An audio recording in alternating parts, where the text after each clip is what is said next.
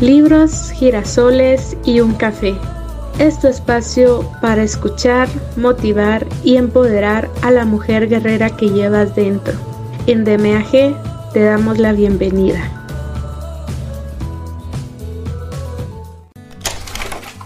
Hola y bienvenidas a este espacio. Les saluda como siempre Maggie Pineda, su compañera de viaje, en esta ocasión, la nueva aventura con DMAG se llama Los cinco lenguajes del amor, del Dr. Gary Chapman. Cómo expresar devoción sincera a su cónyuge. La experiencia en la que nos vamos a embarcar a partir de hoy es única. Como única es la experiencia con el resto de libros que ya tenemos en la lista de reproducción, los cuales también te invito a escucharlos. Te aseguro que será una transformación total en este tu viaje de mujer a guerrera. Sin nada más que agregar, comencemos. Los cinco lenguajes del amor. Cómo expresar devoción sincera a su cónyuge. Del Dr. Gary Chapman. Capítulo 4. Lenguaje de amor número 1. Palabras de afirmación. Mark Twain dijo una vez, puedo vivir dos meses con un buen cumplido, si tomamos a Twain literalmente, seis cumplidos al año mantendrían el tanque emocional de amor en el nivel de operación. Su cónyuge probablemente necesitaría más que eso. Una manera de expresar amor es utilizar palabras que edifiquen. Salomón, el autor de la literatura de la antigua sabiduría hebrea, escribió, La muerte y la vida están en el poder de la lengua. Muchas parejas nunca han conocido el tremendo poder de las palabras para confirmarse y afirmarse el uno al otro. Salomón dijo algo más. La congoja en el corazón del hombre lo abate, mas la buena palabra lo alegra. Los cumplidos verbales o las palabras de aprecio son poderosos comunicadores de amor. Se expresan mejor en afirmaciones directas y simples tales como te ves muy bien con ese vestido. Siempre luces muy bonita con ese vestido. Estás tan linda. Eres la mejor cocinera del mundo. Me encanta esa comida. Gracias por lavar los platos esta noche. Quiero que sepas que lo aprecio mucho. Estoy muy agradecida porque saques la basura. ¿Qué pasaría con el ambiente emocional de un matrimonio si el esposo y la esposa oyeran tales palabras de afirmación regularmente? Hace varios años estaba sentado en mi oficina con la puerta abierta. Una dama que entraba al pasillo me dijo Disculpe, ¿tiene un minuto? Claro que sí, le respondí, entre. Se sentó y me dijo Doctor Chapman, tengo un problema. No consigo que mi esposo pinte nuestro dormitorio. He estado pidiéndole por nueve meses. He probado de todo, pero no puedo lograr que lo pinte. Mi primer pensamiento fue, señora, se equivocó de lugar. No soy un contratista de pintura. Sin embargo, en lugar de eso le dije, a ver, cuénteme, ¿qué es lo que pasa? Y me dijo, el sábado pasado es un buen ejemplo. ¿Recuerda cuán bonito estaba el día? ¿Sabe lo que mi esposo hizo? Lavó y sacó brillo a su auto. ¿Pintó el dormitorio? Pregunté. No, todavía no lo ha pintado. No sé qué hacer. Permítame preguntarle algo, le dije. ¿Usted se opone a que se laven y abrillanten los autos? No, pero quiero que se pinte el dormitorio, contestó ella. ¿Está segura de que su esposo sabe que usted quiere que se pinte el dormitorio? Sé que él lo sabe, dijo. Se lo he estado pidiendo durante nueve meses. Quiero hacer una pregunta más.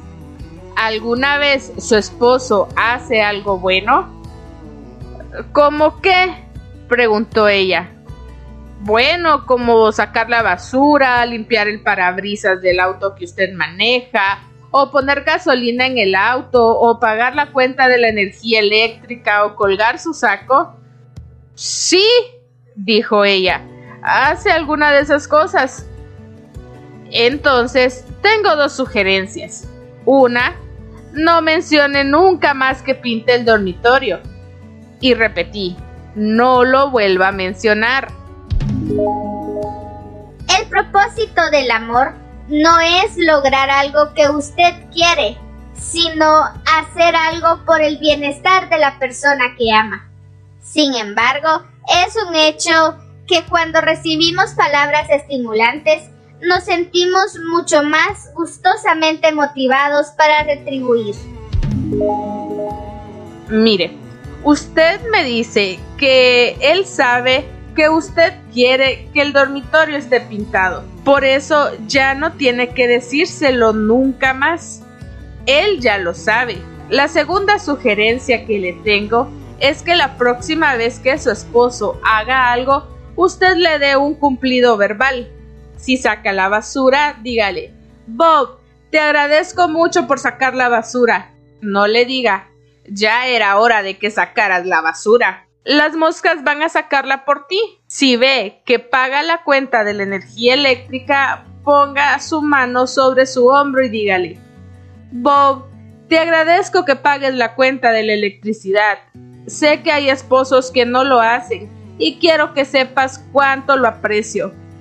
Cada vez que haga algo bueno, dele un cumplido verbal. No veo que eso vaya a lograr que el dormitorio se pinte, dijo ella. Yo le dije, usted pidió mi consejo, pues ya lo tiene.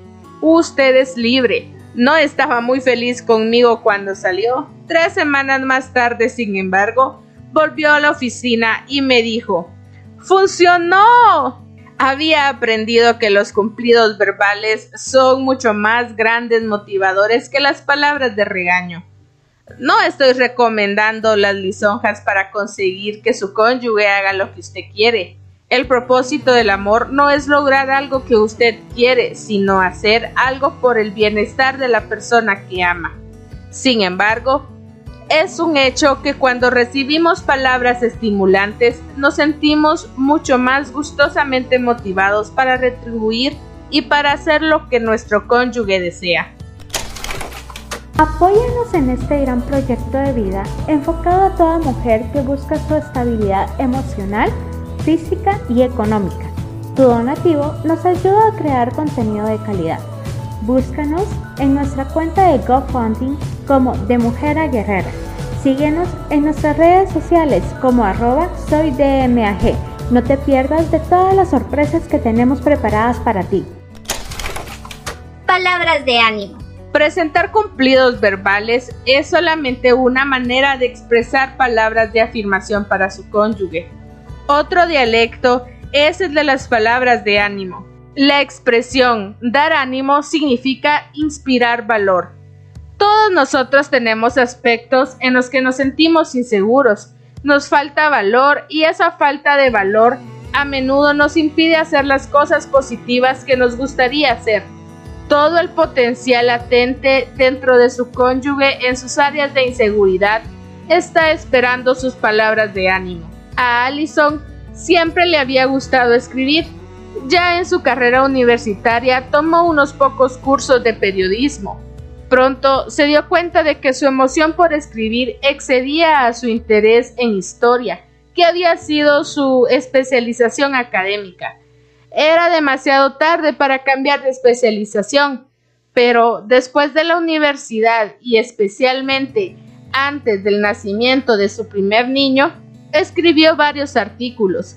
Envió un artículo a una revista, pero como fue rechazado, nunca tuvo el valor de enviar otro Ahora que el niño había crecido y ella tenía más tiempo, Allison estaba nuevamente escribiendo. Kate, el esposo de Allison, había prestado muy poca atención a los escritos de Allison en los primeros días de su matrimonio.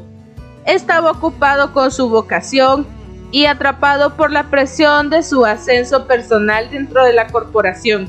Con el tiempo y sin embargo, Kate se daría cuenta que el significado más profundo de la vida no se encuentra en los logros, sino en las relaciones. Entonces, había aprendido a dar más atención a Allison y a sus intereses. Así que fue bastante natural que una noche tomara uno de los artículos de Allison y lo leyera. Cuando terminó, fue al cuarto donde Allison leía un libro. Con gran entusiasmo le dijo, Odio interrumpir tu lectura, pero tengo que decirte esto. Acabo de leer tu artículo Cómo sacar el máximo provecho de los días feriados. Allison, eres una excelente escritora. Este material debería publicarse. Escribes claramente. Tus palabras pintan cuadros que puedo visualizar. Tienes un estilo fascinante. Debes enviar este artículo a algunas revistas. ¿En verdad lo crees? preguntó ansiosamente Allison. Claro que lo creo, dijo Kate. Te digo que es bueno. Cuando Kate salió de la habitación, Allison no pudo seguir leyendo. Con el libro cerrado sobre su falda, soñó por 30 minutos en lo que Kate le había dicho. Se preguntaba si otro opinaría sobre su artículo de la misma manera que él lo hizo. Recordaba el rechazo que había recibido hacía años, pero pensaba que era una persona diferente ahora. Ya había adquirido más experiencia. Antes de levantarse de la silla para buscar un vaso de agua, Allison había tomado una decisión. Enviaría sus artículos a diferentes revistas y vería si podían ser publicados. Aquellas animadoras palabras de Kate fueron pronunciadas hace 14 años. Desde entonces, Allison ha tenido numerosos artículos publicados y ahora tiene un contrato para escribir un libro. Ella es una excelente escritora, pero necesitó las palabras animadoras de su esposo que la inspiran para dar el primer paso en el difícil proceso de ver un artículo publicado.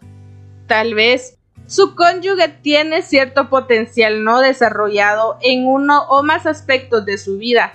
Ese potencial puede estar esperando sus palabras animadoras. Tal vez necesita matricularse en un curso para desarrollar ese potencial. O tal vez necesita conocer algunas personas que hayan triunfado en ese campo y que puedan darle discernimiento sobre el próximo paso que debe tomar. Sus palabras pueden dar a su cónyuge el valor necesario para dar ese primer paso. Por favor, tome en cuenta que no hablo de presionar a su cónyuge para que haga lo que usted quiere. Hablo de animarlo a desarrollar un interés que ya tiene. Por ejemplo, algunos esposos presionan a sus esposas para perder peso. El esposo dice algo así, estoy animándola, pero a la esposa esto le suena como una condenación. Solamente cuando una persona quiere perder peso, puede usted animarla a hacerlo. Mientras no tenga el deseo, sus palabras caerán en la categoría de predicación y tales palabras rara vez animan. Casi siempre se oyen como palabras de juicio destinadas a producir culpa. No expresan amor, sino rechazo. El animar requiere simpatizar y ver el mundo desde la perspectiva de su cónyuge. Debemos primero saber qué es lo importante para nuestro cónyuge. Si a pesar de todo su cónyuge dice, creo que este otoño debo matricularme en un programa para perder peso, entonces usted tiene la oportunidad de darle palabras de ánimos, unas palabras animadoras que sonarían así. Si te decides hacerlo, será un éxito. Esa es una de las cosas que me gustan de ti. Cuando te propones hacer algo, lo haces. Si eso es lo que quieres hacer, ciertamente haré todo lo que esté en mi alcance para ayudarte. Y no te preocupes sobre el costo del programa. Si eso es lo que quieres hacer, encontraremos el dinero. Tales palabras darán a su cónyuge el ánimo para telefonear enseguida al centro especializado para perder peso. El animar requiere simpatizar y ver el mundo desde la perspectiva de su cónyuge.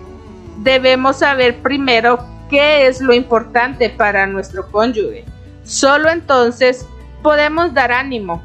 Con esas palabras tratamos de decir, lo sé, me preocupo, estoy contigo ¿Cómo puedo ayudarte? Estamos tratando de demostrar que creemos en él y en sus capacidades. Le estamos dando crédito y estímulo. La mayoría de nosotros tenemos más potencial del que nunca desarrollaremos. Lo que nos detiene es a menudo la falta de valor. Un cónyuge amante puede suministrar todos esos catalizadores importantes. Por supuesto, las palabras animadoras pueden ser difíciles de explicar. Puede ser que no sean su lenguaje principal de amor. Puede costarle un gran esfuerzo aprender este segundo lenguaje. Así será especialmente si usted tiene una manera de hablar crítica y condenatoria, pero le aseguro que vale la pena el esfuerzo. Palabras amables. El amor es bondad. Por lo tanto, si vamos a comunicar amor verbalmente, debemos usar palabras bondadosas. Eso tiene que ver con la manera en que hablamos. La misma frase puede tener dos significados diferentes dependiendo de cómo la diga. La declaración te quiero, dicha con bondad y ternura, puede ser una genuina expresión de amor. Pero, ¿qué pasa con la frase te quiero? Los signos de admiración cambian todo el sentido de estas dos palabras. A veces nuestras palabras dicen una cosa, pero el tono de nuestra voz dice otra. Enviamos mensajes dobles. Por lo general, nuestro cónyuge interpretará nuestro mensaje por nuestro tono de voz y no necesariamente por las palabras que usamos. La frase Me encantaría lavar los platos esta noche, dicha en un tono burlón, no será recibida como una expresión de amor. Por otro lado, podemos expresar dolor, tristeza y aún ira de una manera amable, y será una expresión de amor. Me siento desilusionado y dolido porque no me ofreciste tu ayuda esta noche. Dicho de una manera franca y bondadosa, es una expresión de amor. La persona que habla quiere ser conocida por su cónyuge. Está dando los pasos para forjar intimidad, manifestando sus sentimientos. Está buscando una oportunidad para hablar de una herida, a fin de hallar curación las mismas palabras expresadas con una voz alta y grosera no serán una expresión de amor, sino de condenación y juicio. La manera en la que hablamos es absolutamente importante. Un antiguo sabio dijo una vez, la suave respuesta quita la ira. Cuando su cónyuge esté enojado, trastornado y hablando palabras descomedidas, si usted quiere ser amoroso, no debe responderle de la misma manera, sino con palabras suaves. Él o ella recibirán lo que usted dice y como una información sobre su estado emocional. Lo dejará hablar de su dolor, de su ira y percepción de los acontecimientos. Procurará ponerse en su lugar y ver el asunto con los ojos de él, para luego expresar suave y bondadosamente su comprensión de la razón por la que se siente de esa manera. Si ha actuado mal con él, usted querrá reconocer su error y luego pedir perdón.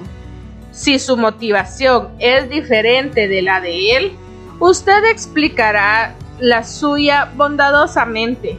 Usted buscará entendimiento y reconciliación y no tratará de demostrar que su propia percepción es la única manera lógica de interpretar lo que ha sucedido. Ese es amor maduro, amor al que debemos aspirar si queremos tener un matrimonio floreciente. El amor no guarda un puntaje de errores, el amor no revive los fracasos pasados. Ninguno de nosotros es perfecto. En el matrimonio no siempre hacemos lo mejor o lo que es justo. A veces hemos hecho o dicho cosas hirientes a nuestro cónyuge. No podemos borrar el pasado, solamente podemos confesarlo y aceptar que estuvo mal. Podemos pedir perdón y tratar de actuar de manera diferente en el futuro.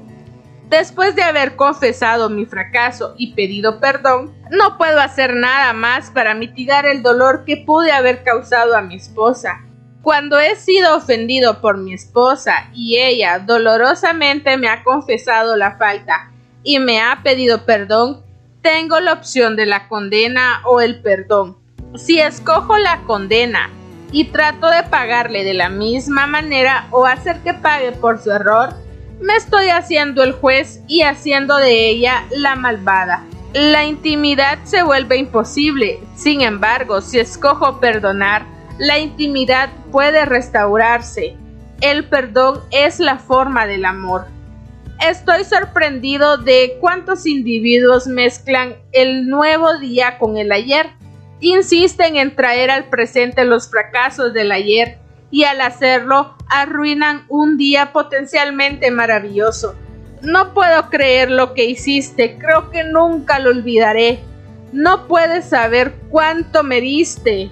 No sé cómo puedes estar sentado ahí tan tranquilamente después de que me trataste de esa manera. Deberías estar clavado sobre tus rodillas rogándome que te perdone. No sé si pueda perdonarte alguna vez. Esas no son palabras de amor, sino de amargura, de resentimiento y de venganza. Si vamos a disfrutar de una relación íntima, necesitamos conocer los deseos de cada uno si queremos amarnos el uno al otro, necesitamos conocer lo que la otra persona quiere. Lo mejor que podemos hacer con los fracasos del pasado es dejar que sean historia. Sí, sucedió y ciertamente dolió, y a lo mejor duele todavía, pero él ha reconocido su error y ha pedido su perdón. No podemos borrar el pasado, pero podemos aceptarlo como historia podemos decidir vivir ahora libres de los errores del ayer.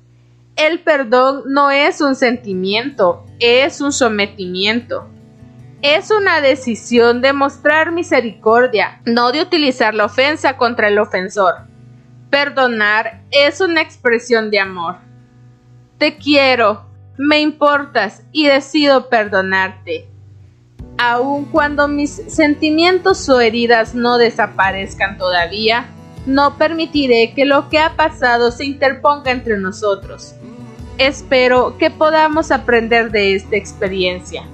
No eres un fracasado porque hayas fracasado. Eres mi cónyuge y seguiremos juntos de aquí en adelante. Esas son palabras de afirmación expresadas en el dialecto de las palabras amables. Palabras humildes. El amor hace peticiones, no demandas. Cuando demando cosas de mi cónyuge, llego a ser un padre y él un hijo. Es el padre el que le dice al hijo de tres años lo que debe hacer y en efecto qué debe hacer. Y eso es necesario porque el hijo de tres años no sabe cómo navegar en las tormentosas aguas de la vida, en el matrimonio y sin embargo somos iguales, somos compañeros adultos. Si vamos a tener una relación íntima, necesitamos conocer los deseos de cada uno. Si queremos amarnos el uno al otro, necesitamos conocer lo que la otra persona requiere. La manera en la que expresamos esos deseos, sin embargo, es absolutamente importante. Si vienen como demandas, hemos borrado la posibilidad de la intimidad y alejaremos a nuestro cónyuge de nuestro lado. Si hacemos conocer nuestras necesidades y deseos como peticiones, estamos dando una guía, no un ultimátum. El esposo que dice, ¿te acuerdas de esos pasteles de manzana que haces? ¿Sería posible que hicieras uno esta semana? Me encantan, está dando a su esposa una guía de cómo amarlo y así estrechar su intimidad. Por otro lado, el esposo que dice, no he tenido un pastel de manzana desde que el niño nació. No puedo imaginarme que no hayas tenido un pastel de manzana en 18 años. Ha dejado de ser un adulto y ha retrocedido a la conducta de un adolescente. Tales demandas no favorecen la intimidad. La esposa que dice, ¿piensas que te será posible limpiar las canaletas de desagüe este fin de semana? Está expresando amor al hacer una petición, pero la esposa que dice, si no limpias esas canaletas pronto van a hacer caer la casa. Ya hay árboles creciendo en ellos. Ella ha dejado de amar y se ha convertido en una madre dominante. Cuando hace una petición a su cónyuge, usted está afirmando su valor y capacidad. En esencia, usted está dando a entender que él o ella tienen algo o puede hacer algo que es importante y valioso para usted. Cuando usted hace demandas, ya no es un amante, sino un tirano. Su cónyuge no se sentirá afirmado, sino empequeñecido. Una petición conlleva un elemento de decisión. Su compañero puede escoger aceptar su petición o negarla, porque el amor es siempre una decisión. Esto es lo que lo hace significativo. Saber que mi cónyuge me ama lo suficiente para responder a una de mis peticiones me comunica emocionalmente que se preocupa de mí, que me respeta, que me admira y que quiere hacer algo que me agrade. No podemos obtener amor por la vía de la demanda. Mi cónyuge puede cumplir con mis demandas, pero eso no es una expresión de amor es un acto de temor o de culpa o de cualquier otra emoción, pero no de amor. Así, una petición crea la posibilidad de una expresión de amor, mientras que una demanda ahoga esa posibilidad. A todas las guerreras que nos escuchan, queremos invitarlas a que sean parte de nuestra red de profesionales y compartan este gran viaje para apoyar a toda mujer que busca su crecimiento y bienestar total. Escríbenos al correo talento Varios dialectos. Las palabras de afirmación son uno de los cinco lenguajes básicos del amor. Dentro de ese lenguaje, sin embargo, hay muchos dialectos. Ya hemos hablado de unos pocos y hay muchos más. Se han escrito volúmenes enteros y numerosos artículos sobre estos dialectos. Todos ellos tienen en común el uso de palabras que afirman al cónyuge. El psicólogo William James dijo que la necesidad más profunda del hombre era la de sentirse apreciado. Las palabras de afirmación llenarán esa necesidad en muchos individuos. Si usted no es un hombre o mujer de palabras, si ese no es su lenguaje principal de amor, pero cree que puede ser el lenguaje principal de amor de su cónyuge, permítame sugerirle que lleve una libreta de notas titulada Palabras de afirmación. Cuando lea un artículo o libro sobre el amor, escriba las palabras de afirmación que encuentre. Cuando oiga una conferencia sobre el amor o escuche a algún amigo diciendo algo positivo sobre otra persona, escríbalo. Con el tiempo, usted coleccionará una buena lista de palabras de afirmación, las que puede usar para comunicar amor a su cónyuge. También puede probar usando palabras indirectas de afirmación, es decir, diciendo cosas positivas de su cónyuge cuando él o ella no está presente. En cualquier momento alguien se lo contará a su cónyuge y usted tendrá todo el crédito para el amor.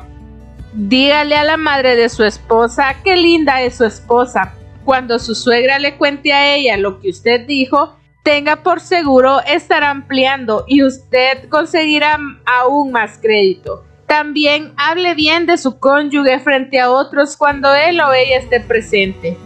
Cuando lo honren públicamente por algún triunfo, participe en ese homenaje con su cónyuge. Puede también escribir palabras de afirmación. Las palabras escritas tienen la ventaja de que pueden ser leídas una y otra vez. Aprendí una importante lección sobre las palabras de afirmación y los lenguajes del amor en Little Rock, Arkansas. Visité a Bill y Betty, en un hermoso día de primavera. Vivían en un grupo de casas con una cerca blanca de estacas, césped verde y flores de primavera en plena hermosura. Era idílico. Una vez adentro descubrí que el idealismo terminó. Su matrimonio estaba en ruinas. Luego de 12 años y dos hijos, se preguntaban por qué se habían casado parecían disentir en todo. En lo único que estaban de acuerdo era en que ambos amaban a los niños. A medida que contaban su historia, me di cuenta que Bill era un adicto al trabajo y que tenía poco tiempo para Betty. Ella trabajaba medio tiempo, más que nada para estar fuera de la casa. Su método de enfrentarse con el problema era separándose. Trataban de poner distancia entre ellos para que sus conflictos no les parecieran tan grandes. Pero el indicador de nivel en ambos tanques de amor decía vacío. Me dijeron que habían buscado consejería matrimonial, pero parecía que no hacían muchos progresos. Asistieron a mi seminario para matrimonios y al siguiente día yo ya salía del pueblo Probablemente este sería mi último encuentro con Bill y Betty, por lo que decidí hacer todo mi esfuerzo. Empleé una hora con cada uno de ellos en forma separada. Escuché con mucha atención ambas historias y descubrí que a pesar del vacío de su relación y sus muchos desacuerdos, reconocían y apreciaban ciertas cosas del uno en el otro. Bob reconoció es una buena madre, también una buena ama de casa y una excelente cocinera cuando decide cocinar, pero no me da ningún afecto. Trabajo todo lo que puedo y no hay ninguna señal de apreciación hacia mí. En mi conversación con Betty, ella aceptó que Bill era un excelente proveedor para la familia, pero se quejó. No hace nada en la casa para ayudarme y nunca tiene tiempo para mí. ¿Qué sacamos teniendo la casa, el automóvil y todas las demás cosas si nunca disfrutamos de ellas juntos? Con esa información decidí enfocar mi consejo haciendo solamente una sugerencia a cada uno de ellos. Dije a Bob y a Betty separadamente que cada uno de ellos tenía la clave para cambiar el clima emocional del matrimonio. Esa clave, dije, es expresar aprecio verbal por las cosas que a uno le gusta de la otra persona y por el momento suspender sus quejas sobre las cosas que no les gusta. Revisamos los comentarios positivos que ya habían hecho el uno y el otro y los ayudé a cada uno a escribir una lista de esos rasgos positivos. Bill se centró en las actividades de Betty como madre, ama de casa y cocinera. La lista de Betty se centró en el trabajo intenso y en la provisión económica para la familia. Hicimos las listas tan específicas como fue posible. La lista de Betty quedó algo así. Él no ha perdido un día de trabajo en 12 años, es agresivo en su trabajo, ha recibido varias promociones en su trabajo, paga la casa cada mes, también paga la cuenta de la electricidad, el gas y el agua nos compró un vehículo de paseo hace tres años. Corta el pasto o paga para que alguien lo haga en la primavera y en el verano. Recoge las hojas o paga para que alguien lo haga en el otoño. Provee mucho dinero para la alimentación y el vestuario de la familia. Saca la basura por lo menos una vez al mes. Me da dinero para comprar regalos de Navidad para la familia está de acuerdo en que puedo utilizar el dinero que gano en mi trabajo de medio tiempo de la manera que desee. La lista de Bob quedó así. Arregla las camas todos los días. Pasa la aspiradora a la casa cada semana. Despacha a los niños para la escuela todas las mañanas con un buen desayuno. Prepara la cena por lo menos tres días a la semana. Compra los víveres, ayuda a los niños con sus tareas, lleva a los niños a la escuela y a la iglesia Enseña en el primer grado de la escuela dominical.